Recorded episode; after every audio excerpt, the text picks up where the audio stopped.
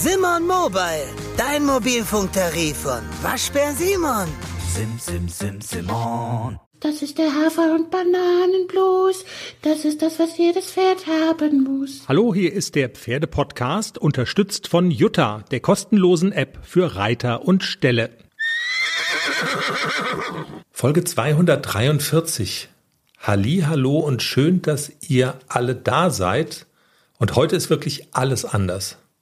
Es ist alles anders, Jenny. Sogar der Manni hat Pause. Fällt mir jetzt gerade ein. Ich habe gerade an Manni gedacht, der hat sein Orchester jetzt aufgebaut Ja. und eigentlich müssen wir den wieder wegschicken. Ne? Der steht da nackig, ist aus dem Keller hochgekommen, hat sich äh, sein Lack- und Lederzeugs da angezogen und würde jetzt bereitstehen, die Pferdepodcast-Hymne zu spielen.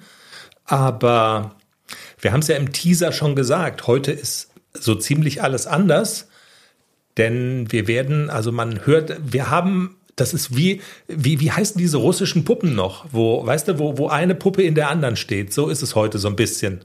Also Keine es- Ahnung, müsste ich jetzt googeln. Matruschka oder so, ich Ja, weiß es stimmt. nicht. Oder Ja, so diese- heißen die, diese. Die aussehen wie die, wie die, ähm, Wie fällt mir der Name nicht ein. Barberpapas. Genau, ja, ja. Like, wer es noch kennt, muss man ja auch sagen. Das ist also auch so eine, Papa. eine Kinderzeichentrickserie aus der Kreidezeit. Aber also jedenfalls Puppen, Puppen, wo eine Puppe in der anderen ist. Also wir haben heute sozusagen einen Podcast im Podcast. Und wir können auch gar nichts Aktuelles erzählen über unsere Pferde, über ACDC und Klecks und Globus, die ihr bestimmt so lieb gewonnen habt. Also du hast am Wochenende, hast du einen Orientierung, nee, einen Distanzritt, ne? Mit, mit Nee, ein Orientierungsritt. ein Orientierungsritt, genau, alles klar. Du hast dir noch eine App runterladen müssen und warst ein bisschen orientierungslos, äh, als es darum Absolut, ging, ja. wie handelt man diese App zum Beispiel. Wir haben im Teaser drüber gesprochen, Klecks ist dann immer todtraurig und er muss dann die lange Zeit in eine andere Box hin verfrachtet werden, damit er keine Ahnung, sich nicht was antut im gemeinsamen Stall. Also wir würden das alles gerne erzählen und das tun wir auch, allerdings äh, später, later on, weil heute steht ein anderes Thema im Vordergrund und ähm, ja, ist ein bisschen ungewöhnlich, aber wir haben, und es war gar kein Witz, wir haben einen Podcast im Podcast, den wir so ein bisschen angestoßen haben. Ne? Wir sind so ein bisschen mitschuldig dran, dass es diesen neuen Podcast gibt. Genau. Und zwar ist die Protagonistin Dr. Sandra Löckener.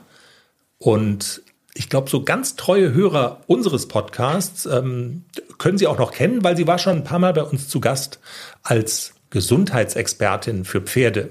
Sie ist äh, Doktorin, sie ist Biologin, sie ist Pferdetherapeutin und kennt sich wirklich gut aus mit dem Thema, also alles, was rund um die Gesundheit von Pferden, Tipps, was kann man anders machen, wie sehen Therapien aus, wie sollte man einen Ernährungsplan, wie sollte man einen Trainingsplan gestalten, wenn mein Pferd das Problem XYZ hat. Und ich hatte irgendwann mal so die Idee, es wäre doch eine coole Idee, wenn Sandra einen eigenen Podcast hätte. Und ich habe sie einfach mal angeschrieben und sie war sofort Feuer und Flamme. Und jetzt ist sozusagen die erste Folge. Sie ist da und wir machen das gemeinsam. Ich bin so ein bisschen Redakteur. Kann auch sein, dass ich irgendwann mal in einer Folge da auftauche oder so. Und wir haben gesagt, um dem ganzen Projekt so ein bisschen Rückenwind zu geben, machen wir die erste Folge, packen wir einfach in unseren Pferdepodcast rein, weil wir ja doch dann jetzt so im Laufe der Jahre ein paar treue Hörer gewonnen haben. Und wir glauben, Jenny, dass das auch für unsere Hörer eigentlich ähm, ganz spannend sein müsste, da zuzuhören. Ne? Absolut, ja. Ein, wirklich ein Gewinn. Worum geht's in Folge 1? Um Erzähl Husten. kurz. Um, genau, ist ein Thema, das dich besonders auch abgeholt hat, sagen wir mal, ne? muss man schon sagen. Ja, also hat mich sehr abgeholt und ich habe auch äh, in vielen Aussagen, die Caro, die Pferdebesitzerin in dieser ersten Folge, die erzählt so ihre Geschichte und da habe ich mich auch schon bei einigen Aussagen wiedererkannt, oh ja, mir ging das auch so und da, ach, darüber habe ich auch nachgedacht und ja, es ist super spannend. Gut wegzuhören, also gar nicht langweilig oder so, sondern wirklich sehr kurzweilig. Und ähm, Caro erzählt die Geschichte ihres Pferdes bis zur Diagnose Equines Asthma.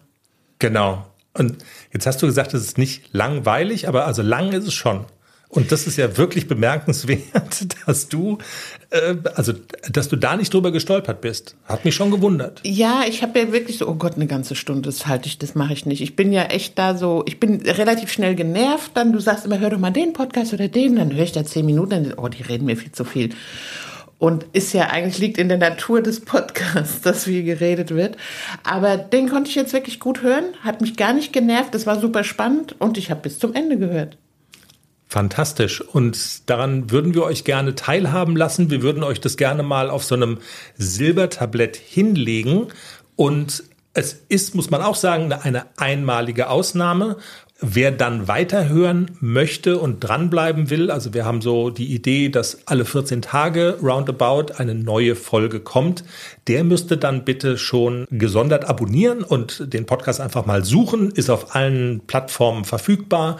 Vom Kranken zum gesunden Pferd heißt der. Und eins ist aber auch klar. Also wir kommen mit einem glühenden Lötkolben und jagen euch wenn jemand auf die Idee kommen sollte, diesen Podcast zu hören anstelle des Pferdepodcasts, Jenny, das darf auf keinen Fall passieren. Ne? Das ist, also das muss schon klar sein. Nein, wir haben treue Hörer. Macht bestimmt keine. Der Don wird sehr böse sein. In diesem Sinne freue ich mich, dass wir jetzt gleich reinstolpern in Folge 1 vom Kranken zum gesunden Pferd. Equines Asthma ist das Thema. Und das ist ganz ungewöhnlich. Ich gucke jetzt auf die Uhr. Wir sprechen so sechs Minuten ungefähr, sechs, sieben Minuten. Und ähm, da hätten wir uns, also ich glaube, wir hätten uns dann nicht mal warm geredet in einer normalen Folge. Aber also dann kommt jetzt so ein bisschen, also man muss sich das jetzt vorstellen wie so ein, wie so ein äh, Topf mit kochendem Nudelwasser. Das muss jetzt halt noch ein bisschen länger brodeln, aber dann unter der Woche können wir ja wieder unserem Redefluss sozusagen, da machen wir dann den Deckel drauf auf und dann, ja, und dann kommen wieder unsere Nudeln rein. Genau, und Fragen von Hörers zum Podcast vom Kranken zum gesunden Pferd beantwortet Dr. Sandra Löckene in ihrer nächsten Folge oder ihr in, in der nächsten Folge. Absolut. Also gerne auch mal in die, in die Show Notes gucken. Äh, das ist tatsächlich der Sinn der Sache und so ist es auch ein bisschen gehäkelt. Ähm, es soll eine Sendung sein für eure Themen, für eure Gesundheitsthemen, die ihr mit euren Pferden habt. Und es ist ausdrücklich erwünscht und wenn man so will, die ganze Daseinsberechtigung von diesem Podcast, eben Fragen, konkrete Fragen, konkrete Fälle der Hörerinnen und Hörer zu besprechen und zu erklären. Und ähm, das macht Sandra eben fantastisch. Also von daher scheut euch wirklich überhaupt nicht, da Kontakt aufzunehmen, euch zu melden. Also Sandra beschäftigt sich super gerne damit und sie macht das mit total großem Engagement. Und ähm, ja, möglicherweise seid ihr, bist du äh, ja schon dann das Thema in einer der nächsten Folgen. Guter Hinweis, Jenny. Und jetzt manchmal, geht's rein. Manchmal, manchmal denke ich ja mit, ne? Ja, ja, ja, ja. Ja, und damit rein. Folge 1. Vom Kranken zum gesunden Pferd der Sound ist auch nicht schlecht, muss ich sagen. Also der Money muss sich warm anziehen.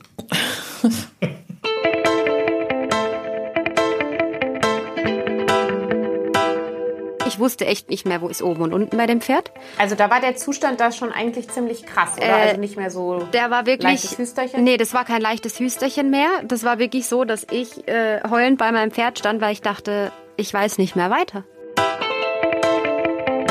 Hey, schön, dass du in den Podcast vom Kranken zum gesunden Pferd reinhörst. Ich bin Dr. Sandra Löckener und in jeder Folge werde ich dir ein bisschen meines Wissens aus Biologie und Tiermedizin schenken. Deine Fragen sind der Leitfaden für diesen Podcast. Also kommentiere, wenn dich ein Thema interessiert oder schreib mir, wenn du selbst ein krankes Pferdchen hast und Unterstützung auf dem Weg vom Kranken zum gesunden Pferd brauchen kannst. Vielleicht ist dann bald auch deine Frage Thema einer Podcast-Folge. Vom Kranken zum gesunden Pferd. Der Podcast für die Gesundheit deines Pferdes. Vom Kranken zum gesunden Pferd. Mit Dr. Sandra Löckener. Für die allererste Folge konnte ich nicht anders und musste mein absolutes Lieblingsthema auswählen. Equines Asthma also Atemwegserkrankungen beim Pferd. Jetzt klingt es erstmal ein bisschen komisch, wenn man als Therapeut sagt, das ist mein Lieblingsthema. Und ähm, ich finde das natürlich überhaupt nicht toll, wenn die Pferde an equinem Asthma erkranken. Aber es ist toll, wie vielen Pferden man dann helfen kann und dann zu sehen, wie es den Pferden besser geht. Und für die heutige Folge habe ich einen Gast für uns eingeladen. Die Caro steht jetzt gerade ganz am Anfang. Die hat sozusagen die Diagnose jetzt frisch auf den Tisch bekommen. Sie wird uns gleich noch ein bisschen erzählen, wie es dazu kam, welche Symptome vorausgingen und was sie dazu bewegt hat, die Diagnostik zu machen. Ähm, wir werden dann ihren Befund angucken und werden gucken, okay, was, was kann man denn jetzt eigentlich daraus lesen? Was bedeutet denn jetzt so ein Befund? Und ähm, ich bin schon ganz gespannt, was die Caro uns jetzt alles berichten wird. Caro, ich freue mich wahnsinnig, dich jetzt als Gast in der ersten Folge begrüßen zu dürfen. Vielen Dank, dass du dich als Versuchskaninchen bereit erklärt hast und bereit bist, mit uns deinen persönlichen Fall von dir und deinem Pferdchen zu teilen. Herzlich willkommen, Caro. Ja, hi, erstmal auch danke, dass ich da sein darf, dass ich dich da unterstützen kann. ähm, genau, ich habe einen Hustinettenbär leider zu Hause. Ähm, ich muss gestehen, dass ich tatsächlich lange Jahre zu der Fraktion gehört habe. Husten ist nicht ganz so tragisch. Den kriegen wir schon wieder hin. Ich huste ja auch ab und zu. Ähm, hat sich jetzt aber leider als äh, ja, nicht die Wahrheit ähm, herauskristallisiert für mich. Und trotz vieler Arztbesuche, also Tierarzt, der bei uns war, äh, ihn immer wieder abgehört hat, und auch Medikamente gespritzt hat, äh, oral verabreicht hat, alle möglichen ähm, Zusätze gefüttert äh, hat. Also ich weiß nicht, ich denke, das kann fast jeder Pferdebesitzer nachempfinden. Man kriegt ja so viel Zusatzfuttermittel oder auch Müslis angeboten, wo dann drin steht, hey, für dein atemwegserkranktes Pferd ist das super.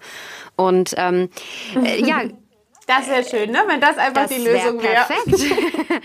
Ähm, und da, ja. da googelt man sich ja wirklich im wahrsten Sinne des Wortes dumm und dämlich und findet alle möglichen Sachen und probiert auch viel aus. Und meistens macht man ja auch dann die Fehler, wo man hinterher weiß, dass es Fehler sind, dass man alles auf einmal probiert und dann gar nicht weiß, hat jetzt überhaupt was geholfen? Wenn ja, was war es denn? Mhm. Aber es hat definitiv nie irgendeinen mega großen Effekt ähm, ja, gebracht. Es war halt so, dass ich quasi immer wieder, oder der Faith, so heißt mein Pferd übrigens, dass mhm. er immer wieder so Phasen hatte wo er mal mehr, mal weniger gehustet hat. Dann, ja, hat man natürlich immer darauf geachtet, so dieses typische, ähm, er sollte nicht schwitzen, damit er eben nicht verkühlt. Immer schöne Abspitzdecke drauf machen, nicht zu viel bewegen. Dann, ja, dieses, ich weiß gar nicht, was man da so gern macht. Ich habe ihm immer wieder Tee angeboten, dass er was Warmes zu trinken hat, so wie man es quasi auch ähm, selber macht, wenn man mal zu Hause mit Erkältung liegt. Dann kam auch ab und ja, zu ja. mal wieder Schnodder, dann mal nicht. Und immer so ein Hin und Her, dass man nie sagen konnte, es geht ihm gut oder es geht ihm nicht gut. Irgendwie war immer irgendwie was dazwischen. Und ich habe mich dann, ja, ich sag mal so, meine Haustierärztin in Anführungsstrichen, die wir fast für alles haben, der ich auch sehr vertraue, muss ich sagen. Äh, ja, was soll sie auch mehr machen? Sie kann nicht mehr machen, wie mir irgendwie äh, Medizin für ihn zu verschreiben oder ihn auch zu spritzen, wenn es ganz schlimm ist. Und sie hatte schon mal so angedeutet, ha, sie glaubt, sie denkt, das geht könnte in Richtung Asthma bei ihm gehen, sozusagen. Ich werde den wahrscheinlich für immer inhalieren müssen. Und dann dachte ich schon so, boah, nee, ey, gar kein Nerv dafür.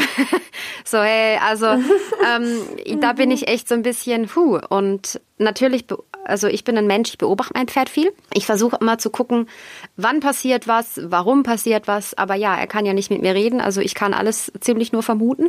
ich weiß es auch meistens nicht. Und ich war nie mit der Aussage zufrieden, ich habe jetzt ein Pferd, das Asthma hat oder sonst irgendeine äh, äh eine Atemwegserkrankung. Da gibt es ja auch noch ganz viele andere.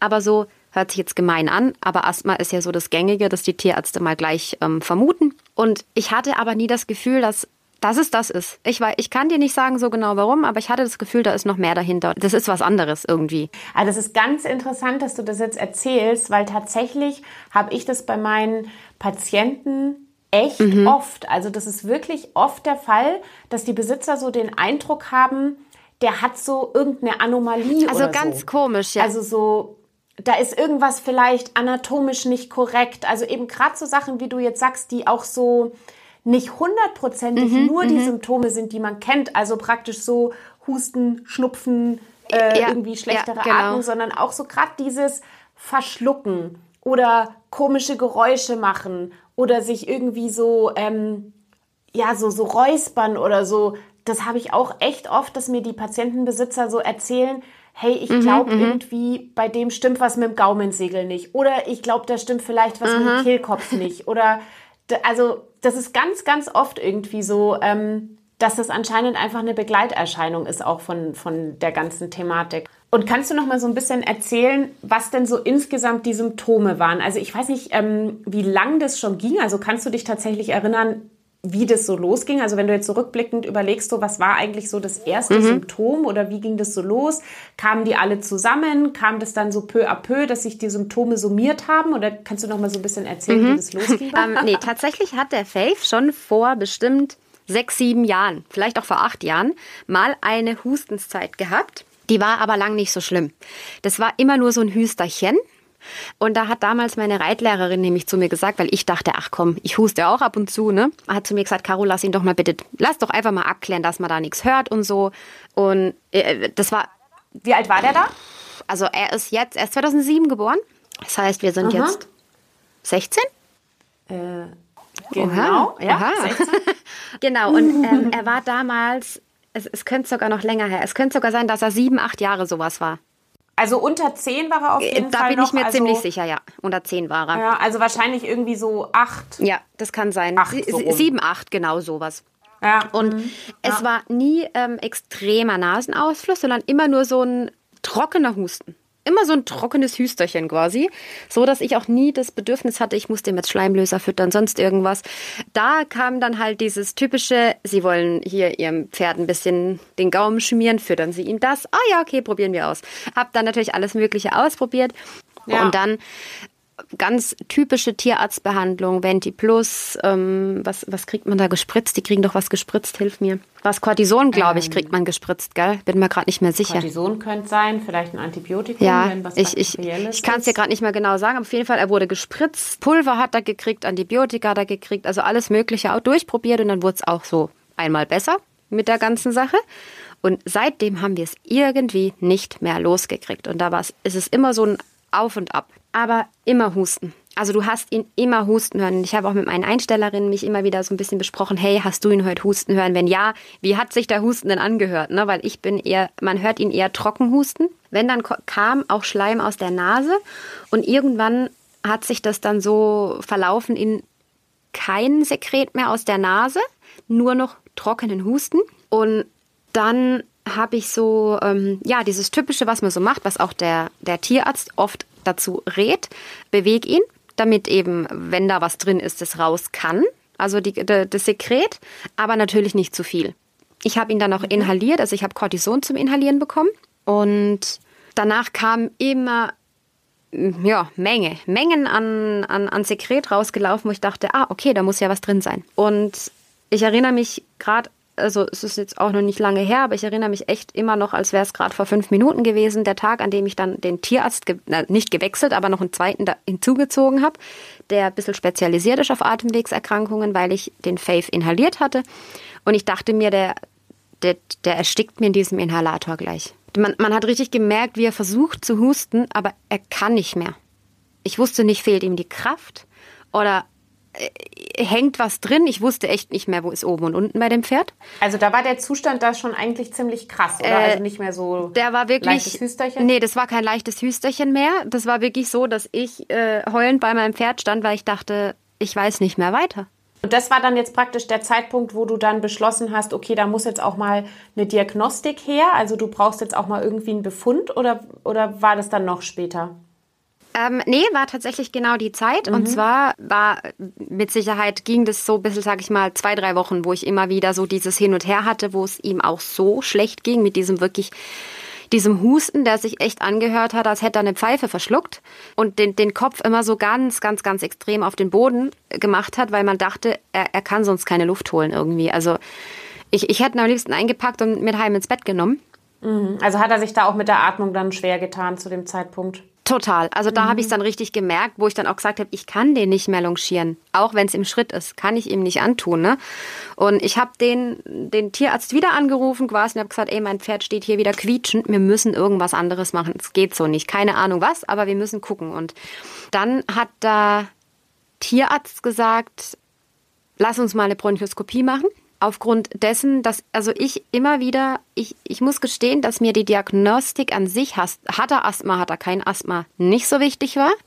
Mir war es einfach wichtig, mit einer Kamera da reinzugucken, ob da drin was schief läuft. Weil ich eben immer wieder dieses Gefühl durch dieses falsche Schlucken hatte, weil ich immer dachte, der schluckt falsch. Ich habe auch immer wieder so ein Geräusch höre ich. Dass, wenn der schluckt, es ist nicht immer da, aber immer wieder hört man so wie so ein kleines Klacken beim Schlucken. Mhm. Wo ich mir denke, da muss doch irgendwas falsch sein da drin. Mhm. Und dann, ja, wie man so ist, man, man googelt und da gibt es ja ganz schlimme Sachen, die man haben kann. Und dann dachte ich, okay, mir ist es ehrlich gesagt relativ wurscht, wenn die mir jetzt sagt, dass er Asthma hat, dann hat er Asthma, dann schauen wir mal weiter. Mir ist wichtig, mit einer Kamera da reinzugucken und zu wissen, da links hinterm Lymphknoten steckt ein Tumor, der muss weg, dann geht es deinem Pferd besser oder eben nicht. Ja, ja. Das war so ein bisschen meine Intention des Ganzen. Und der Tierarzt, klar, der hat gesagt, komm, wir machen eine Bronchoskopie, wir gucken da mal rein. Also du wolltest einfach mal wissen, was ist da drin los. Mhm. Richtig, genau. Ja, also dieser Verlauf, der ist tatsächlich schon total typisch. Also, dass das, das Alter ist sehr typisch. Also, das ist auch ganz mhm. oft so, dass es so in diesem Alter, also irgendwie so sechs, sieben, acht, da geht es dann vielleicht so los und da sind auch die Symptome dann noch nicht so krass. Also da ist es dann teilweise auch so, dass man das schwierig von einem normalen Infekt unterscheiden kann. Und mhm, ähm, mhm. eben kann auch sein, dass das mal irgendwie, dass es wieder ausheilt, äh, dass es vorübergehend ist. Und tatsächlich ist es auch so, wenn man es in diesem Stadium erwischt, ja. ist die Wahrscheinlichkeit, dass man sagt, okay, wenn man jetzt so eine bestimmte Phase lang bestimmte Maßnahmen fürs Immunsystem einhält, dann ist tatsächlich die Wahrscheinlichkeit relativ hoch, dass man das Ganze entweder noch komplett abwenden kann mhm. oder dass man sagt, man mildert es extrem ab also es ist wirklich so, das kommt schon drauf an, wie schnell man sozusagen reagiert und wie, wie schnell man natürlich dann auch ähm, irgendwie den Zugang findet zu den Maßnahmen. Also das ist so ganz typisch. Und dass da auch so eine Infektion am Anfang ist als Ausgangspunkt, das ist auch ganz, ganz typisch. Mhm, also es ist mhm. immer so irgendwas, was sozusagen wo das Immunsystem eine große Challenge hat. Also generell ist es so bei Pferden mit equinem Asthma, dass das auf jeden Fall grundsätzlich haben diese Pferde eine genetische Disposition dafür. Das heißt, es ist generell mal in den, in den Genen festgeschrieben, du hast eine Wahrscheinlichkeit daran zu erkranken. Mhm. Damit kommen die sozusagen auf die Welt. Okay. Bei den einen ist die Wahrscheinlichkeit größer, von Geburt an schon, bei den anderen kleiner. Mhm. Und dann kommt so ein bisschen drauf an, was passiert jetzt so im weiteren Leben. Und da gibt es eben verschiedene Varianten, die dann dazu führen können, dass dieses Gen sich ausprägt. Eine Variante ist eben diese Infektion, mhm. also dass mhm. man sagt, die haben eine Infektion und daraus ergibt sich dann irgendwie so eine chronische Geschichte, was so ein bisschen schleichend meistens ist und irgendwie erst nimmt man es gar nicht so wahr und auf einmal stellt man so fest, Mensch, jetzt tue ich irgendwie schon ganz, ganz schön lange mit dieser Infektion rum. Ja, ja. Deshalb eben da ist es auch ganz, ganz entscheidend bei jeder Infektion, selbst wenn man denkt, hey, mein Pferd hat nur eine akute Infektion, das ist ganz, ganz wichtig, dass man da echt so ein bisschen all in geht mit den Maßnahmen und schaut, dass man die gut aushält, dass man genau vermeidet, dass da so irgendwas Chronisches sich so daraus reinschleicht. Und gibt auch noch ein paar andere Faktoren, die letztendlich so zu der Ausprägung dieser genetisch vorgegebenen, dieses genetisch vorgegebenen equinen Asthmas führen, mhm. wie ähm, beispielsweise einfach ein starker Allergenkontakt. Mhm, also es mhm. kann zum Beispiel sein, dass die Pferde vorher noch nie irgendwie auffällig waren, jetzt als Allergiker oder so. Aber wenn die mal so eine starke Exposition haben, also einen starken Kontakt zu irgendwelchen bestimmten Allergenen, dann kann das zum Beispiel auch sein, dass das so ein bisschen der Startschuss ist ähm, dass das Immunsystem da einfach so voll hochfährt und ja, dass das dann einfach sich daraus entwickelt. Also da gibt es eben so paar Sachen, die immer so ein bisschen mit dem Immunsystem zu tun haben, aber das, was du jetzt eben so beschreibst, dass halt man sagt, am Anfang stand eigentlich mal ein Infekt. Das ist so ein ganz typischer Ausgangspunkt. Und das ist okay. leider echt gar nicht so leicht, das auch so zu erkennen. Ja, ist mein Pferd jetzt irgendwie so eigentlich ein ganz normales Pferd mit einem Infekt? Weil ich meine, gerade äh, in dem Alter kann das ja auch mal sein. Ja, klar, also, richtig. Wenn es vor allem noch ein bisschen jünger ist. Also es kann in jedem Alter Mhm. sein und vor allem eben, wenn man dann so weiß, ja gut, der andere, der rotzt gerade auch total rum, das ist ja auch alles total logisch. Und ähm, kann ja auch sein, kann sein, dass es wirklich nur ein akuter Infekt ist, den man einfach gut aushält und dann ist die Sache irgendwie erledigt. Aber sobald man so merkt, Mensch, irgendwie tue ich jetzt so ein paar Wochen, es sind jetzt langsam schon drei Wochen, vier Wochen, fünf Wochen, spätestens wenn man merkt, es sind jetzt schon sechs Wochen mit diesem akuten Infekt, dann ähm, ist es wirklich sinnvoll, wenn man, und das ist halt gar nicht so leicht, weil ich meine, die meisten Pferdebesitzer sagen, äh, würde ich ja gerne. Aber wie denn? Ja. ich würde ich würd ja gerne sofort alles machen, Oh, aber ja, wie denn? Also es ist ja auch richtig. so, es ist ja so schwierig, wie du auch schon erzählt hast, so letztendlich, ja klar, irgendwie der, der Tierarzt ist auf jeden Fall der wichtigste und erste Ansprechpartner, aber da sind einfach die Maßnahmen irgendwo halt limitiert und, und dann, ja, was macht man dann? Und ja, wir wissen jetzt inzwischen, da gibt's noch eine Reihe von Dingen, die dann extrem darüber entscheiden, wie der weitere Verlauf ist. Aber das ist auf jeden Fall auch nochmal so zur Erklärung und auch als Message Ja, für ja. alle Hörerinnen und Hörer, dass man einfach wirklich sagt, wenn ich irgendwie merke, es zieht sich mit einem akuten Infekt, dann ist wirklich sinnvoll zu sagen, okay, ich suche mir Unterstützung, ich suche mir jemanden, der sich richtig mit der Erkrankung auskennt, weil ähm, dann habe ich einfach eine Wahrscheinlichkeit, dass ich das abwende, dass ich daraus einfach wirklich so eine richtig, ja, im Endeffekt entscheidet es dann auch über den Schweregrad. Ne? Also wie schwer prägt sich, also ja, wie schwer prägt sich dann diese Erkrankung auch aus oder sowas. Also das ist auch definitiv was, was ich jetzt, jetzt schon mittlerweile weitergeben kann.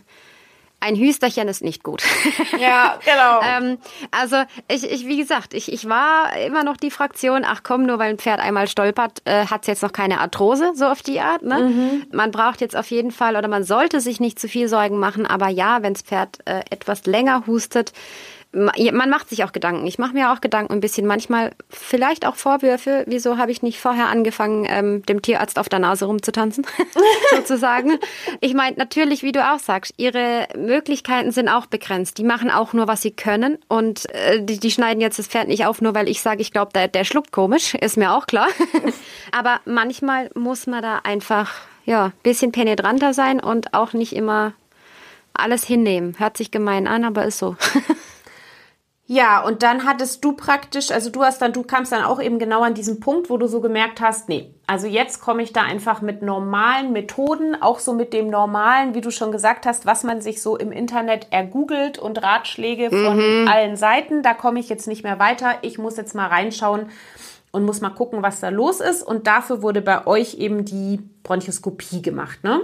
Genau, richtig. was praktisch eine Endoskopie ist, ähm, wo man sozusagen in die Atemwege mit dem Endoskop reingeht.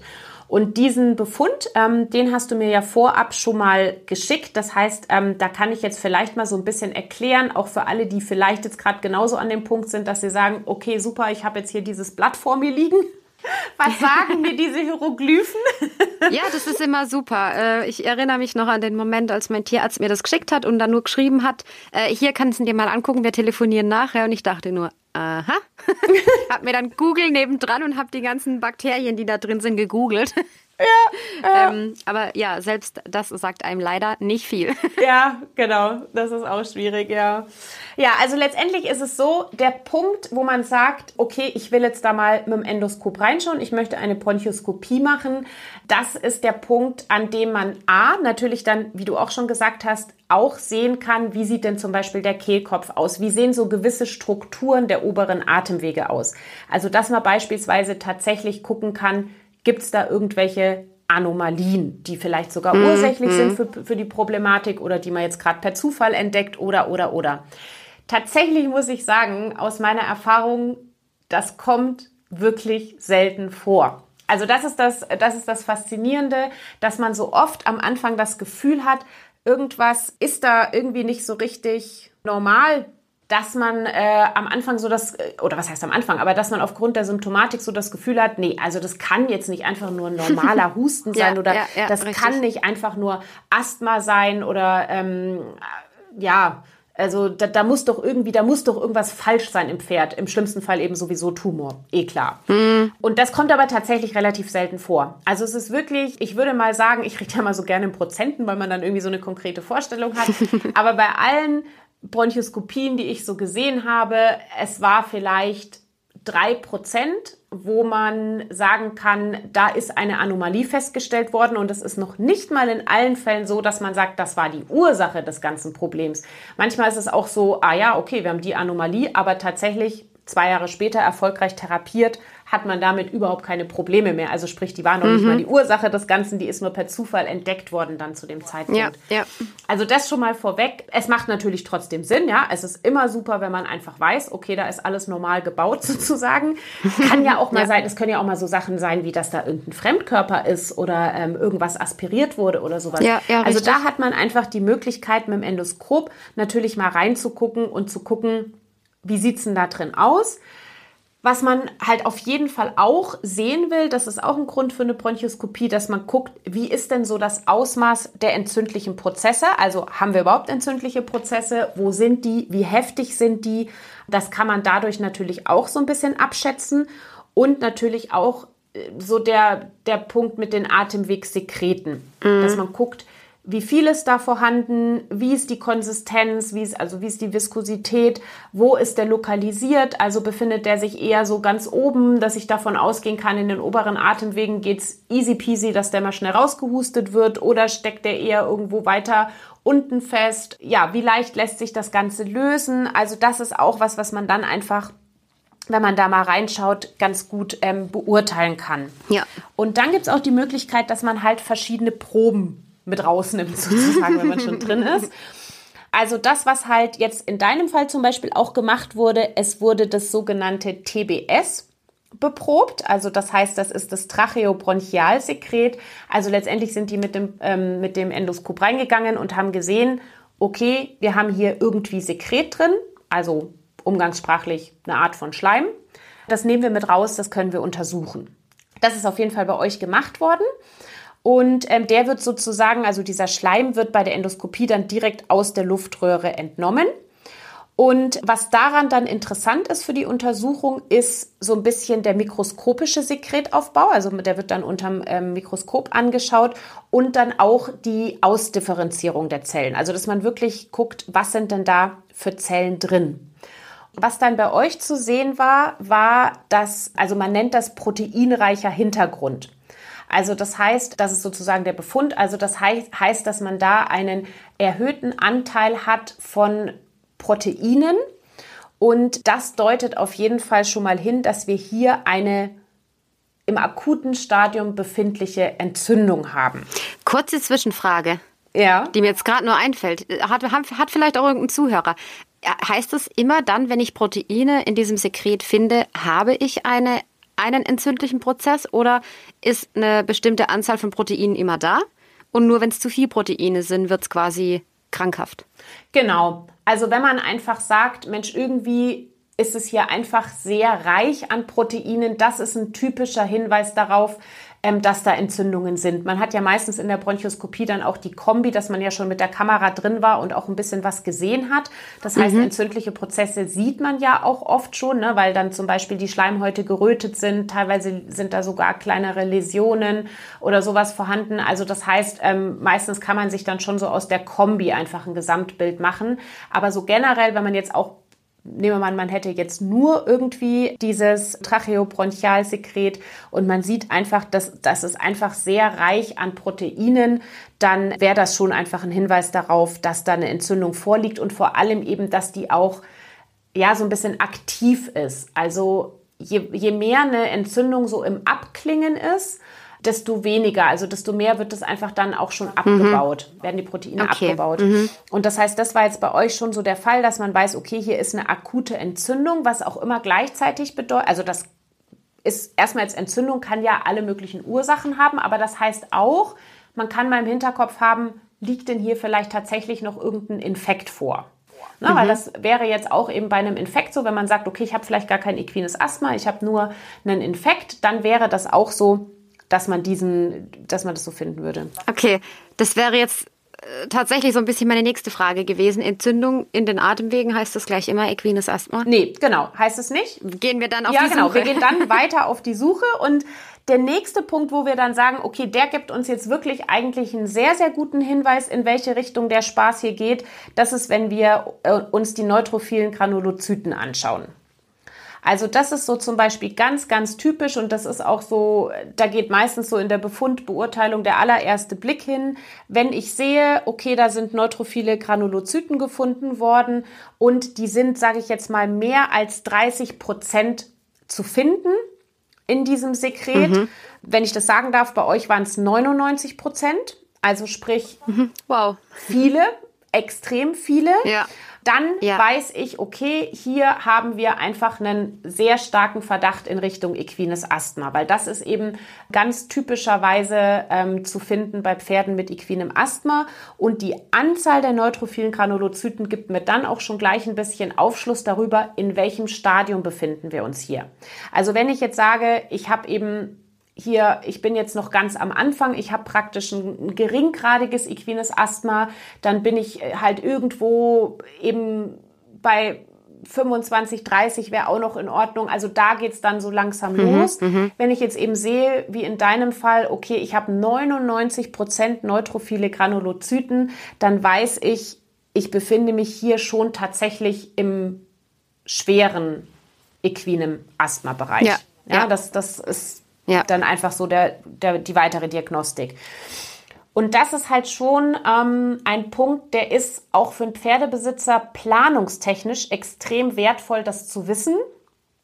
Weil, mhm. wenn ich jetzt sage, ich habe hier den Verdacht auf geringgradiges equines Asthma, dann weiß ich eben von der Planung, es kann sein, dass ich mit meinen ganzen Maßnahmen vorübergehend aktiv sein muss.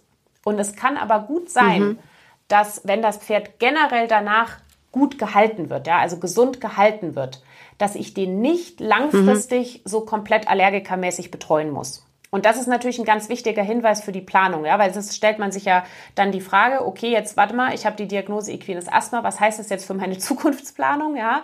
Äh, muss ich mhm. ein bisschen Angst macht mir es gerade auch. Ja, also muss ich muss ich den Stall wechseln, muss ich alles umbauen für mein Pferd. Mhm. Ähm, auch zum Beispiel die Frage, ja. macht es Sinn, das Pferd in Reha zu bringen? Weil gerade wenn ich jetzt sage, mhm. okay, nee, bei mir im Stall ist eigentlich alles generell super gut oder klar muss ich mir die Frage stellen, wie kam es jetzt überhaupt dazu? Ne? Also ähm, man muss natürlich immer, wenn ich jetzt sage, okay, ich habe hier eine Atemwegsproblematik und ich ändere genau gar nichts an dem System, dann ist natürlich die Wahrscheinlichkeit groß, dass es irgendwie wieder auftritt. Aber sagen wir jetzt mal. Dass das keinen Sinn ergibt, können wir uns alle aus, ausrechnen. Genau, ja. Also sagen wir jetzt mal, ich weiß so, ah, okay, da ist irgendwas wirklich kacke gelaufen. Also sagen wir mal, da war echtes Heu verschimmelt, es wurde irgendwie nicht bemerkt. Mhm. Und daraufhin kam jetzt dieser Schub. Aber wir füttern jetzt tippitoppi Heu. Ich kann das jetzt auch besser kontrollieren oder irgendwie so, sodass ich einen begründeten Verdacht habe, dass dieser Reizfaktor nicht mehr vorkommt.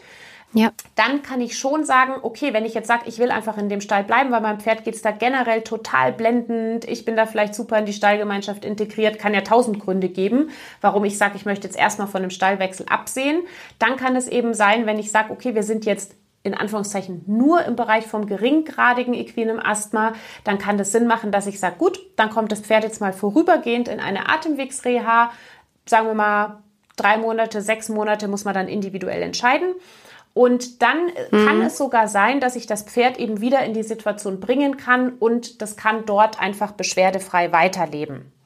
Und wenn ich aber weiß, nee, ich bin hier schon eher in einem schwereren ähm, equinem Asthma unterwegs, dann wird die Wahrscheinlichkeit einfach höher, dass ich sage, das handelt sich hier nicht um eine vorübergehende ähm, Umstellung, die ich machen muss im Leben meines Pferdes, sondern tatsächlich um eine langfristige, damit ich halt diese Schübe, diese Exazerbationen ähm, vermeiden kann. Mhm. Und ähm, wen das interessiert, also auch so diese Frage, Reha, wann macht es Sinn, ist es das Richtige für mein Pferd? Wen das interessiert, der kann sich gerne auch bei YouTube noch ein Video anschauen. Da habe ich das so ein bisschen erklärt. Da habe ich das ganz genau erklärt, weil ich mache ja beides. Also ich habe ja sowohl die Möglichkeit, Pferde mit equinem Asthma zu Reha zu nehmen, also bei mir gibt es halt Reha-Plätze im Angebot und ich mache das aber auch eben, dass ich die Pferde zu Hause in ihren Heimatstellen betreue, dass sie halt dort wieder gesund werden können und von daher kenne ich so ein bisschen beide Welten und habe das in dem ähm, YouTube-Video mal so ein bisschen erklärt, so wann ist irgendwie ein Grund, dass ich sage, da würde eine Reha unter Umständen Sinn machen und wann sage ich, nee, das macht vielleicht sogar mehr Sinn, dass ich das Pferd bei mir zu Hause therapiere.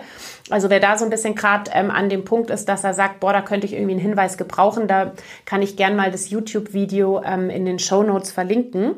Und genau, das heißt, das ist auf jeden Fall halt so ein ganz wichtiger Blick dahin, wie sieht's aus mit den neutrophilen Granulozyten, weil das gibt mir so ein bisschen einfach eine Richtung, wie muss ich jetzt planen mit meinem Pferd.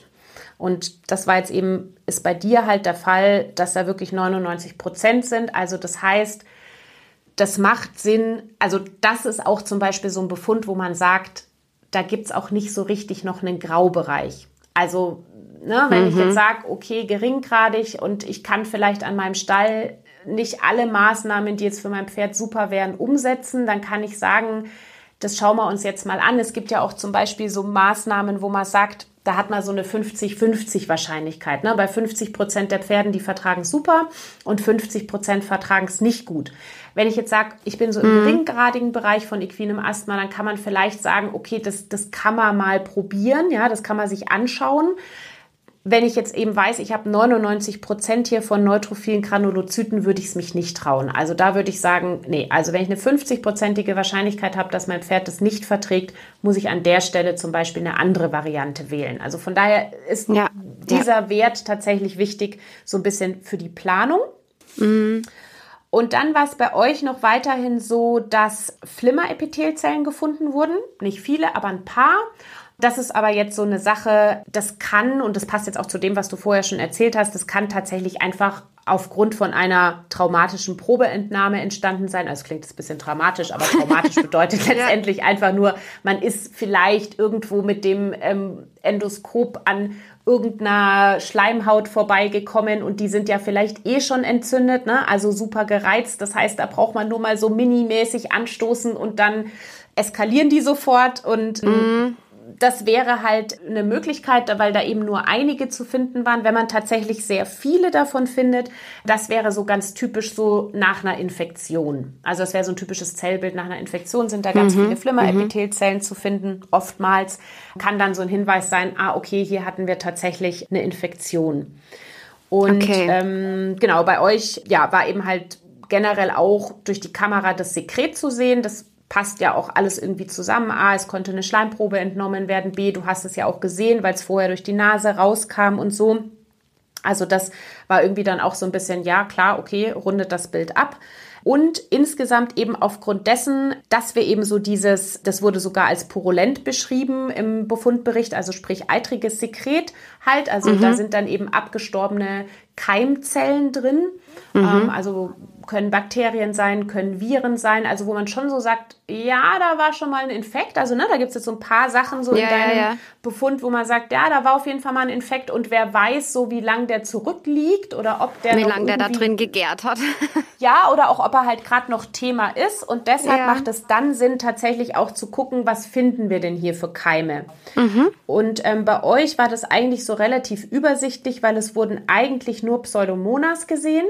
Und mhm. ich sage jetzt deshalb nur, weil das sind einfach so ganz typische Umwelt- und äh, ja, Begleitkeime. Also Umweltkeime bedeutet, das kann einfach sein, dass das nicht sozusagen von innen kommt, sondern mhm, von mhm. außen. Und ähm, Begleitkeim deshalb, weil die schon manchmal so ein bisschen mitmischen an irgendwelchen Infektionen aber das lässt sich jetzt schwer aus diesem Fund sozusagen ableiten, dass man sagt, oh ja, krass, da haben wir jetzt pathogene Keime, weil, wie gesagt, das kann auch wirklich sein, dass es bei einem gesunden Pferd könnte das jetzt genauso zu finden sein. Also das heißt, mhm, bei euch mhm war jetzt dementsprechend aufgrund der Bakterien, die man da so gefunden hat im Sekret, gab es jetzt keinen Hinweis darauf, dass man sagt, okay, wir stecken hier noch in einem akuten Infekt drin. Das heißt, das ist natürlich einfach nur wichtig zu wissen, weil bei einem akuten Infekt müsste man halt so ein bisschen abschätzen, ist es ein viraler Infekt, ist es ein bakterieller mhm. Infekt und mhm, müsste ja. dann halt gegebenenfalls die Entscheidung treffen, ob man mit einem Antibiotika behandelt weil da ist es ja wirklich, also da ist ja jeder Tierarzt auch angehalten, dass man da super sorgfältig mit dem Thema umgeht, ne? dass man nicht einfach so irgendwie auf Verdacht ein Antibiotikum reinballert. Richtig. dementsprechend schauen die da halt nach und haben dann Hinweis und können auch gegebenenfalls gucken, kann man die anzüchten, dann kann, also die Bakterien, dann kann man da so ein Antibiogramm erstellen, bei euch jetzt im Befund war es so, das konnte nicht angezüchtet werden. Das kann verschiedene Gründe haben. Das kann sein, dass da zum Beispiel schon mal eine Behandlung mit einem Antibiotika stattgefunden hat, mhm. dass dementsprechend einfach die K.O. sind.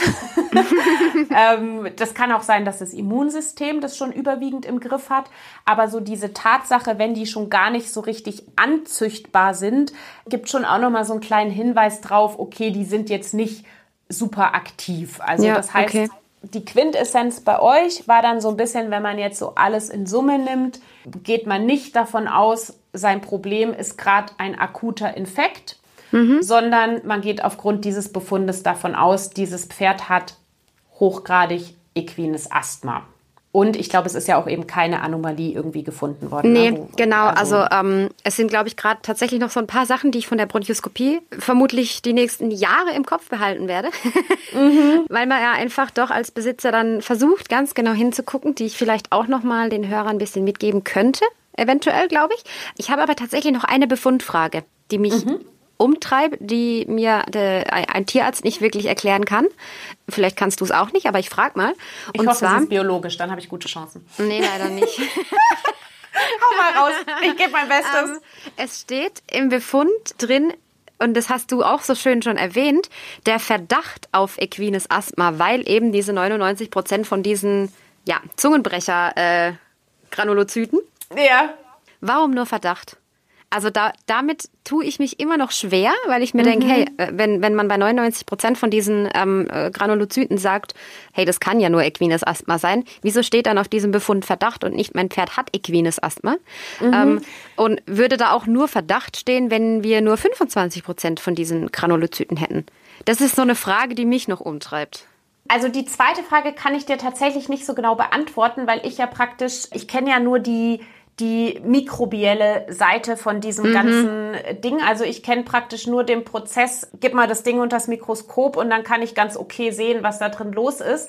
Okay, Aber das davor macht sozusagen der Tierarzt und von daher weiß ich nicht genau, was da üblich ist, wie man das formuliert. Also ob man Okay. da tatsächlich, ich Schade. könnte mir vorstellen, dass das vielleicht schon generell so formuliert wird mit dem Verdacht, weil, ähm, was ich dir auf jeden Fall sagen kann, es ist schon, also rein theoretisch wäre es schon möglich, dass es eine andere Erkrankung ist mit diesem äh, Entzündungserscheinungsbild. Okay, ja.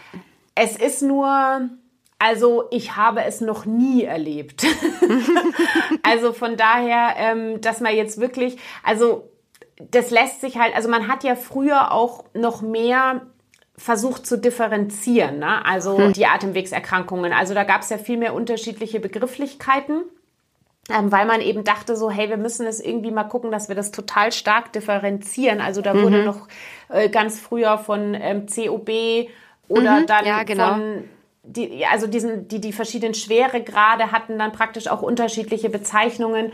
Und inzwischen hat man aber beschlossen, dass es einfach sinnvoller ist, man bezeichnet diese Thematik generell als equines Asthma und unterscheidet dann halt einfach den Schweregrad. Das ist jetzt so ein bisschen die ja, ähm, Formulierung, Okay. die man dafür so wählt. Ja, ja. Ich habe es mir gedacht, aber ne, das ist so ein bisschen, denke ich mir, hey, wenn er es hat, dann sag mir es doch so auf die Art. Ja, ich weiß, Ähm. ich weiß. Das ist gerade, wenn man so ein bisschen zu Perfektionismus neigt, ist es schwer Ah, zu furchtbar. akzeptieren, was ein Verdacht jetzt genau sein soll. Ja. Aber es ist letztendlich halt so auch eine kleine Absicherung, weil es wie gesagt rein theoretisch möglich wäre. ja. Es ist irgendwas, was wir vielleicht auch einfach noch nicht kennen. Ne? Also ich Ja, meine, die, richtig. die Forschung geht ja auch immer weiter und ja, genau so. Ist auch total Letzt- verständlich.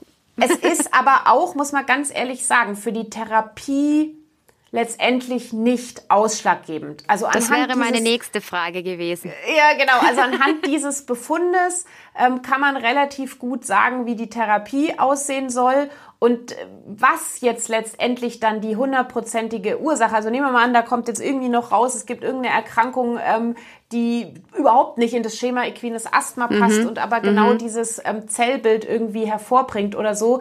Die Therapie schlägt trotzdem genauso an. Okay. Das wäre jetzt so ein bisschen meine nächste Frage gewesen. Ne? Ähm, Wenn es jetzt eine andere Erkrankung ist, was würden wir anders machen? Aber vom Prinzip her wären die Maßnahmen, die wir jetzt oder die ich jetzt eben auch in dem Fall höchstwahrscheinlich einleiten muss. Ich kenne sie noch nicht. Ich weiß auch noch nicht, wie weit sie sind. Ich habe ein bisschen Angst.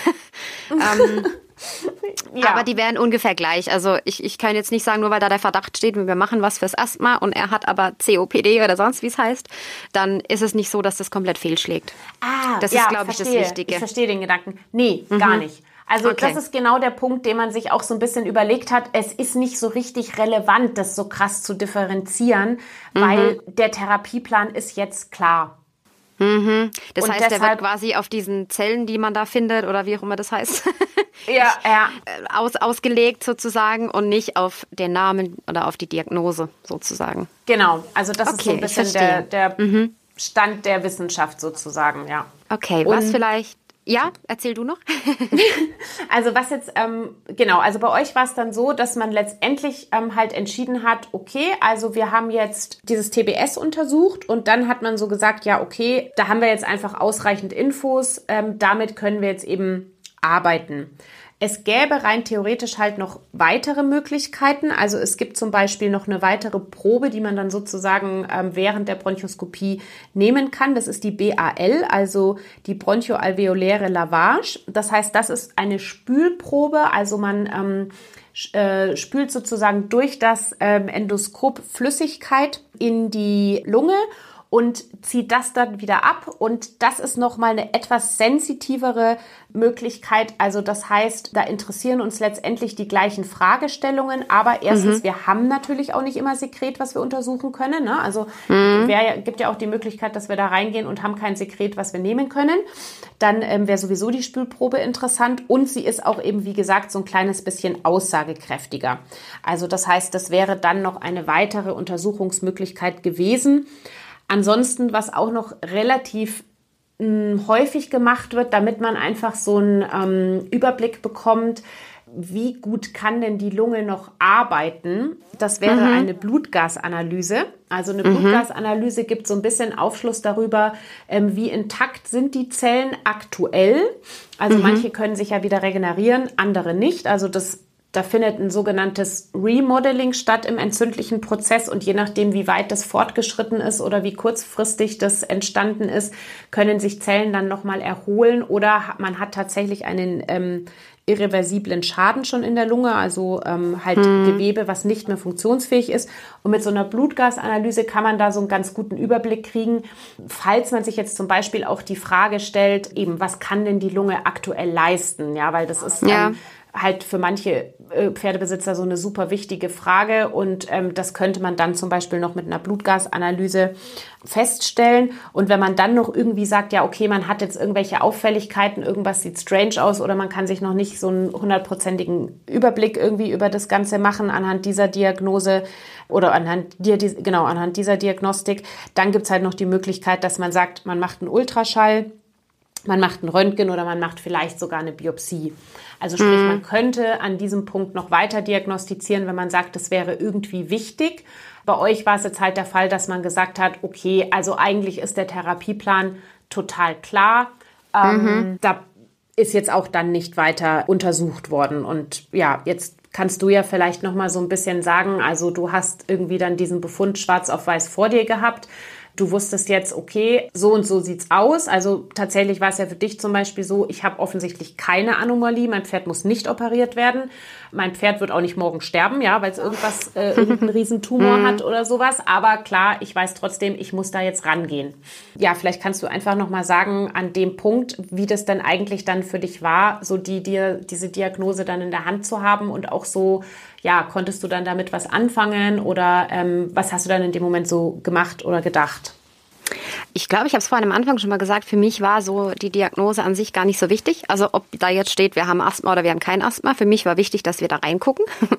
ähm, das heißt, mich hat es jetzt erstmal gar nicht so vom Hocker gehauen. Was mich so ein bisschen vom Hocker gehauen hat, war tatsächlich, äh, das habe ich dann nämlich auch gleich nachgegoogelt. Man, verdammt, man sollte aufhören zu googeln. ähm, Aber man Neu- schafft's nicht. Ernst, man schafft es nicht. ähm, aber natürlich habe ich auch nach diesen, ähm, ich kann es leider gerade nicht aussprechen, die, nach diesen Granulozyten gegoogelt. Und äh, auch da stand eben, oha, 99 Prozent ist echt nicht gut. Und ich dachte mir nur, verdammt, ähm, da war es dann erstmal so scheiße.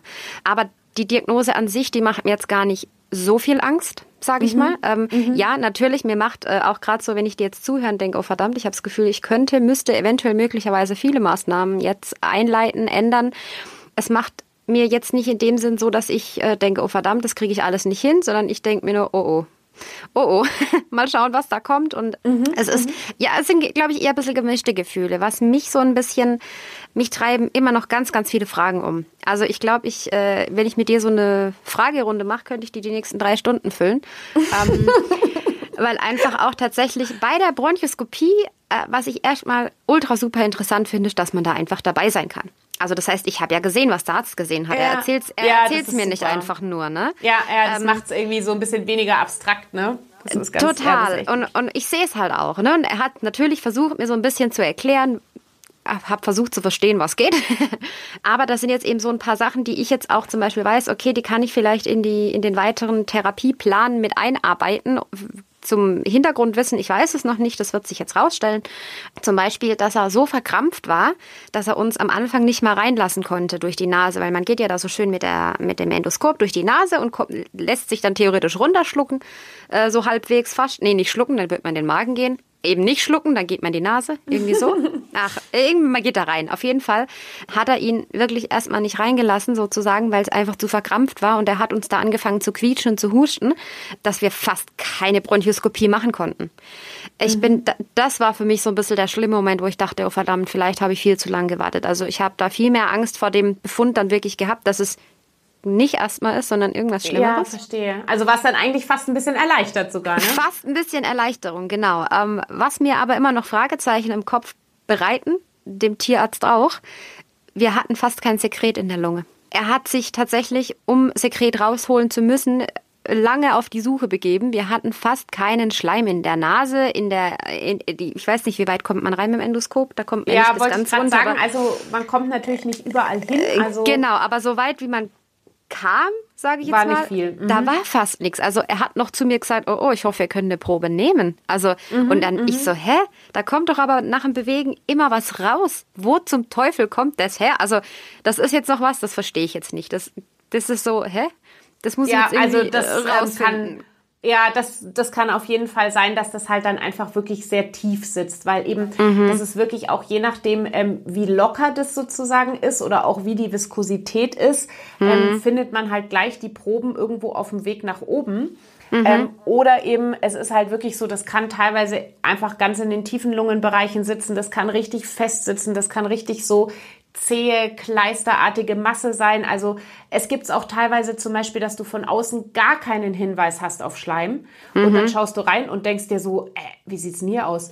Also gerade dieses festsitzende, zähe Sekret, das macht auch keinen Ton, ja. Also manchmal hörst Ja. du das gar nicht beim Abhören oder Wow. sowas. Das ist so ein bisschen, kann schwierig sein Mhm. und von daher, je lockerer das ist, desto ähm, mobiler ist es halt auch irgendwie und desto größer ist die Wahrscheinlichkeit, dass ich da halt auch was in den oberen Atemwegen sehe, wo ich halt direkt mit dem Mhm, Bronchoskop entlang bin. Genau, nee, und dann, was man auf jeden Fall extrem gesehen hat, ist, wie gereizt seine Schleimhäute sind. Da drin sah es echt aus, als wäre so ein Samurai-Krieger mit dem Schwert durch. Überall so ein bisschen aufgerissen, man hat richtig gesehen, wie es geschwollen ist. Ach, krass. So, so, also wirklich so, dass ich dachte, um Himmels Willen, also der muss ja wirklich Halsschmerzen, Nasenschmerzen, alles Schmerzen haben. Ich weiß gar nicht, wie es dem in dem Fall dann so lange so gut gehen konnte. Ne? So, und das Gefühl, also auf die eine Art dachte ich mir schon mal, ach schön, wir haben da keinen Tumor drin, wir ähm, sind da nicht so voll mit Schleim. Ne? Was jetzt so die Frage ist, so für mich auch ein bisschen, weil vorhin hattest du auch das Gaumensegel erwähnt. Sein Gaumensegel war in die falsche Richtung. Hat er gemeint, okay, das kann jetzt halt aber auch Zufall sein, weil er sediert ist und wir mussten noch Buscopan nachgeben, einfach damit er ähm, reinkommt überhaupt mit dem Endoskop. Ne? Und dann habe ich natürlich gleich nachgefragt, ja okay, könnte man das jetzt doch operieren und würde es dann besser werden? Und wenn nicht, dann doch nicht und Ne, also wo er dann auch gesagt hat, boah, wir fangen jetzt nicht an, den Pferd zu operieren, wir warten jetzt erstmal. ne? ja. Aber das ist auch so eine Sache, die jetzt einfach gerade im Hinterkopf bleibt. Wenn es denn jetzt nicht besser werden sollte, nimmt man das dann in Angriff oder nicht? Weil ja, wenn sediert, kann es falsch liegen und so. Da, da, da sind so viele Wenn und Abers, Fragezeichen im Kopf. Ich habe dann auch nachträglich tatsächlich nochmal gefragt, hey, haben wir auch das und das gesehen und war da und da auch wirklich nichts? Also ich glaube, äh, irgendwann dachte der sich, wenn ich schreibe, äh, er kriegt noch die Krise mit mir. Aber wirklich so, dass wir einfach nichts gefunden haben, außer einfach die Entzündung da drin. Ja, und das Typische, was der Tierarzt dir halt rät, ist, mach dein Heu nass und inhalier. Punkt. Mehr ist es eigentlich nicht. Ja. Ähm, und, und, und weg von Stroh, das auch noch. Aber das waren wir eh schon, dass wir kein Stroh gegeben haben. Aber ja, ich, ich, ich bin da so ein bisschen, wo ich denke, ich weiß nicht, wenn es meinem Pferd gerade echt so scheiße geht, ob das gerade wirklich reicht.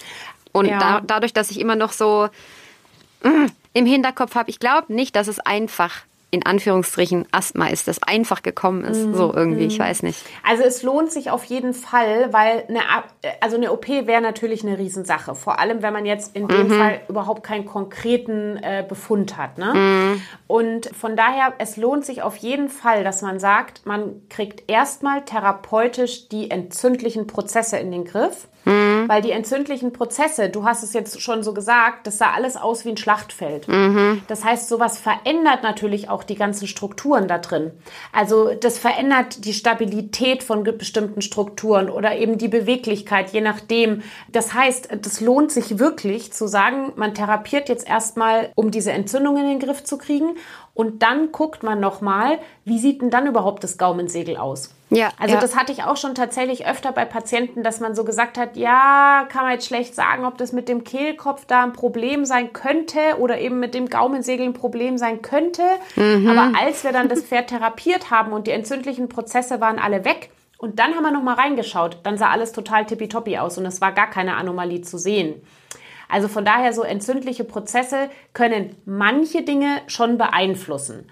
Manche auch nicht. Also bei manchen Sachen, da ist es auch wirklich so, dass man sagt, okay, nee, da stimmt wirklich was nicht. Aber jetzt so in eurem Fall, wo man sagt, eben das Gaumensiegel könnte sich auch verlagert haben wegen der Sedation und so weiter, da würde es sich auf jeden Fall lohnen, weil ich meine, klar ist immer, also man versucht natürlich immer eine OP zu vermeiden. Also eine OP ist praktisch Ja, ja, halt nicht in jedem das Fall. erste, wo man jetzt sagt, okay, da setzt man jetzt irgendwie an als Therapie, sondern halt eben, eben man guckt jetzt erstmal, dass man die entzündlichen Prozesse in den Griff kriegt, weil das müsste man so oder so. Das würde ja auch nicht durch die OP erledigt sein. Mhm. Und dann kann man eben gucken, wie sieht's denn dann überhaupt aus, wenn das Ganze halt wieder glatt und geschmeidig und stabil an der richtigen Stelle und so weiter zu sehen ist. Ja, das auf jeden Fall. Und warte mal, jetzt ist mir noch gerade eine Sache, die hast du davor gesagt, das fand ich auch noch mal so spannend, weil das auch so eine Frage ist, die so häufig kommt oder so eine so eine Bemerkung. Dass wir oben keinen Schleim hatten in den Atemwegen, dass, dass er uns nicht reinlassen wollte, weil er verkrampft war. Ah, genau, weil du das ja, richtig, genau. Also, dass er also diese diese Verengung der Atemwege Das ist halt ein typisches Symptom, was man tatsächlich hat, wenn man schon eher so im Bereich von hochgradigem equinem Asthma ist. Also das geht selten damit los, dass man sagt, das erste Symptom, was man sieht, ist irgendwie so diese verengten Atemwege. Es gibt einzelne Fälle, wo das tatsächlich, wo die Besitzer sagen, ich habe den nie vorher husten hören, ich habe den nie vorher rotzen sehen, aber ähm, trotzdem ist es vielleicht so, wenn man reinschaut, dann ist da Sekret oder so. Aber es gibt einfach Pferde, die halt da sehr spät auf diesen Hustenreiz einfach reagieren oder so. Aber jetzt aber so vom Verlauf her ist es eher so ein etwas späteres Symptom. Und das kann halt eben sein, dass klar, also so auch so Geräusche, gerade so du hast gesagt, das hat irgendwie gequietscht oder gepfiffen oder irgendwie so. So Geräusche, die können halt entweder entstehen, weil eben da Sekret ist, wo die Luft sozusagen durchstreicht, dass das halt diese Töne macht. Oder das kann halt auch entstehen, weil eben die Atemwege halt wirklich angeschwollen sind von den entzündlichen Prozessen. Und das ist halt auch der Punkt, wo es dann halt für die Pferde auch wirklich richtig beschwerlich wird, weil ich sag jetzt mal, Husten mal hier und da, darunter leidet ein Pferd nicht. Mal hier und da ein bisschen Rotz aus der Nase, wenn alles dünnflüssig ist, darunter leidet ein Pferd auch nicht. Aber spätestens dann, wenn die Atmung beeinträchtigt Ja. wird, ja, ich glaube, das kann sich jeder vorstellen oder vielleicht hören auch gerade irgendwelche ähm, Asthmatiker zu, die gerade selber bestimmt die Beklemmung Oh Gott, spüren, ja. wenn sie drüber reden. Also äh, das, das, das ist halt der Punkt, wo man wirklich sagen muss, da leidet ein Pferd drunter. Also das ist auch einfach der allerspäteste Punkt, ähm, wo man halt reagieren muss, wo man sagen muss, ähm, nee, also da muss jetzt eine richtig vernünftige Therapie von A bis Z her und eben, wie ich es vorhin schon gesagt habe, das ist dann auch meistens der Punkt, wo ich sagen würde, das verträgt auch keine Graubereiche mehr. Also so, das probier mal jetzt nochmal hier aus, weil könnte, Nee, also da würde ich wirklich sagen, alle Maßnahmen her, die wichtig sind. Und da geht es einfach wirklich auch dann um das Tierwohl. Also dass man halt wirklich einfach ein fröhliches Pferdeleben wiederherstellt durch die ja, Therapie. das auf jeden Fall. Da bin ich, da stehe ich jetzt auch voll dahinter. Also nee, nicht nur jetzt, war ich auch vorher schon. ich ich mache mir gerade selber nur manchmal so ein bisschen, oh Mann, hätte ich da früher schon was gemacht, ne? Und nicht gedacht, ach, das wird schon wieder. Aber ja, Ja, jetzt also nehmen wir es also in Angriff. Genau, jetzt nimmst du es in Angriff und ähm, es ist wirklich so, man weiß es halt einfach nicht. Ne? Ja. Es ist auch dieser Übergang. Manchmal ist es wirklich so total linear, dass man sagen kann, okay, es geht los mit einem Huster, dann sind es zwei, dann sind es drei, dann sind es vier, dann sind es fünf und dann weiß man so, nee, jetzt sind es mir zu viele. Oder eben, es sind irgendwie ein paar Huster, dann kommt der Rotz dazu und dann weiß man, nee, jetzt ist, also es ist so ganz linear. Und manchmal ist es halt auch dieses, dieses Wellenförmige, ne? dass man immer mal wieder so denkt, ah doch, jetzt habe ich es im Griff. Und ähm, das ist, glaube ich, noch fast schwieriger dann, dass Ja. man dann irgendwie, Ja. also wo ist dann der Punkt, wo man sagt, nee, also jetzt, also ja, wie ich schon vorhin gesagt habe, der Punkt ist einfach, wenn ich merke so, okay, ich bin spätestens in Woche sechs, also ab Woche drei bin ich schon skeptisch, dass ich mir denke, ja, kriege ich das mit so normalen Maßnahmen wirklich in den Griff? Und äh, ab Woche sechs weiß ich, nee, also da will ich jetzt einfach halt weiteres vermeiden. Aber eben, wenn es dann blöderweise so ist, dass ungefähr gerade nach ein paar Wochen auf einmal wieder eine Phase ist, wo sich es wieder nicht so stark auswirkt und ich habe wieder die Symptome sind rückläufig oder sind vielleicht sogar eine Zeit lang weg. Das ist halt so das Fiese und das ist auch wirklich, man kann sich dann im Endeffekt keinen Vorwurf machen, dass man sagt, Mensch, warum habe ich nicht früher? Weil genau das lässt ja so, das verschleiert ja so das Bild, ne? Ja, dass man ja. so sagt, ja, also dann, dann war es wieder weg oder dann war es wieder besser und auf einmal tritt es wieder auf. Und es ist immer dann erst im Rückblick, dass einem dann auffällt, so, nee, warte mal, jetzt tun wir echt schon eine richtig lange Zeit damit rum. Aber zwischendrin hat man immer halt so, denkt man, ja, okay, jetzt habe ich den Infekt oder so, den kleinen, wieder, wieder Mhm, Ja, im genau. Griff. Und deshalb ist es wirklich so, manchmal kann man es früher gar nicht bemerken. Also manchmal ist es halt leider echt so, dass erst an dem Punkt man merkt, nee, Ja. also jetzt ist es Bis einfach zu nicht viel, weiter, zu ja. lange, zu oft. Also das, ähm, ja, ist wirklich, da kann man sich keine Vorwürfe machen, weil das manchmal einfach einen richtigen Scheißverlauf nimmt, der einfach schwer, zu, schwer zu entdecken ist. Ja, das auf jeden Fall. Naja, aber besser spät als Ja. nie, ne? Ja, genau. Also, ja, es war auf jeden Fall jetzt total spannend, einfach mal so exemplarisch euren Befundbericht besprechen zu dürfen. Ja, also vielen Dank, gern. dass du den so zur Verfügung gestellt hast. Und ja, für dich war es ja bestimmt auch irgendwie gut, ähm, jetzt einfach mal zu wissen, okay, wie wird denn das Ganze eigentlich so interpretiert? Was kann ich denn jetzt so genau damit anfangen? Ja, voll, Und, auf jeden ähm, Fall. Es ist auch total interessant, dass eben, das kann man jetzt auch richtig so nachfühlen, dass du sagst, Mensch, auf der einen Seite bin ich fast erleichtert, dass wir da jetzt irgendwie keine Verwachsungen, Tumore oder sonst was gefunden Mhm. haben, sondern in Anführungszeichen nur equines Asthma. Und auf der anderen Seite beginnt jetzt halt eine spannende Phase für dich, weil du dich jetzt ein bisschen mit dem Thema auseinandersetzen darfst und Ja. da jetzt einfach mal eine fluffige Therapie starten darfst. Hoffen wir, dass sie fluffig wird. Also vielen, vielen Dank. ja, Daumen sind gedrückt. Vielen, vielen Dank auf jeden Fall, dass du mit deinen Fragen hier bestimmt eine interessante Folge gestaltet hast für alle Hörerinnen und Hörer. Für alle, die jetzt zuhören und die sich irgendwie denken so, ah, da habe ich doch auch mal eine Frage. Genau dafür ist dieser Podcast da. Also genau das war praktisch die Intention für diesen Podcast. Ähm, Ihr dürft einfach eure Fragen stellen. Ihr könnt gerne unter diesem Podcast direkt kommentieren oder ähm, ihr könnt euch per E-Mail an uns wenden, je nachdem welcher Weg euch das Liebste ist und ähm, stellt uns eure Fragen, weil wir versuchen einfach so gut wie möglich auf Fragen einzugehen, die vielleicht öfter kommen oder eben auch so wie heute sehr individuell, dass wir einfach da möglichst viel beantworten können, was euch so umtreibt.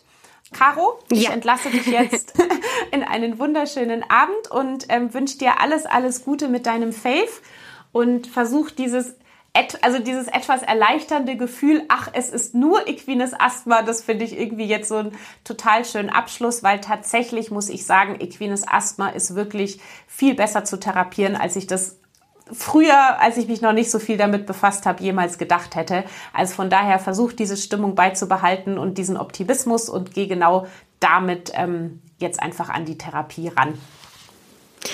Vielen, vielen Dank nochmal für deine Worte. so ein kleines bisschen tun es mich auch so, okay, wir kriegen das hin. Das ist jetzt gerade so ein bisschen so ein, ich pack das jetzt an und ich schaffe das Gefühl. Und mit dem gehe ich jetzt auch in den Abend und dann später ins Bett. und dann geht's Genau so morgen wird's weiter. sein. Genau. Okay, mach's gut, Caro. Mach's gut, Sandra. Für die Caro beginnt jetzt eine mega spannende, sehr lehrreiche, mit Sicherheit auch sehr intensive Zeit, die Therapie ihres Pferdchens. Und vielleicht habt ihr auch die Energie gespürt. Die Caro ist, glaube ich, jetzt gerade richtig frohen Mutes, die Therapie anzupacken und vieles für ihr Pferdchen zu ermöglichen. Und ich werde der Caro als Therapeutin mit Rat und Tat zur Seite stehen. Wir werden einen ganz individuellen Therapieplan für ihr Pferdchen festlegen, sodass die Caro ganz genau weiß, was immer ihre To-Dos sind, was zu welchem Zeitpunkt der Erkrankung wichtig ist, was vielleicht auch eher nicht und dass sie da einfach einen Leitfaden hat, an den sie sich halten kann. Und vielleicht können wir die Caro ja überreden, dass sie zu einem etwas späteren Zeitpunkt nochmal als Gast in unserem Podcast kommt und uns ein bisschen berichtet, wie es mit der Therapie voranschreitet. Ich könnte mir vorstellen, dass jetzt der ein oder andere oder die ein oder andere von euch gerade noch die Befundberichte rauskramt, um mal zu gucken, was jetzt mit dem neuen Wissen aus diesen Befundberichten herausgelesen wird. Ähm, vielleicht stellen sich auch für andere Hörer oder Hörerinnen die Fragen, ähm, muss ich denn eine Diagnostik machen oder in welchem Fall muss ich denn eine Diagnostik machen? Ich bin auf jeden Fall schon ganz gespannt auf eure Fragen und auf eure Anregungen. Und bis wir uns das nächste Mal hören, wünsche ich euch alles Liebe und grüßt mir eure Lieblinge.